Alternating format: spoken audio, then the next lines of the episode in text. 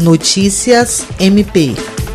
Representando a Procuradoria-Geral de Justiça do Ministério Público do Estado do Acre, o secretário-geral da instituição, promotor de justiça Rodrigo Curti, prestigiou na noite desta quinta-feira, 10 de setembro, uma homenagem do governo do Estado do Acre ao embaixador de Israel no Brasil, Yossi Shelley. O chefe da embaixada israelense recebeu a comenda da Ordem da Estrela do Acre no grau Grão Cruz. A medalha é a mais alta honraria concedida pelo governo do estado do Acre a personalidades e instituições por seus relevantes serviços prestados ao povo acriano, dignos de reconhecimento.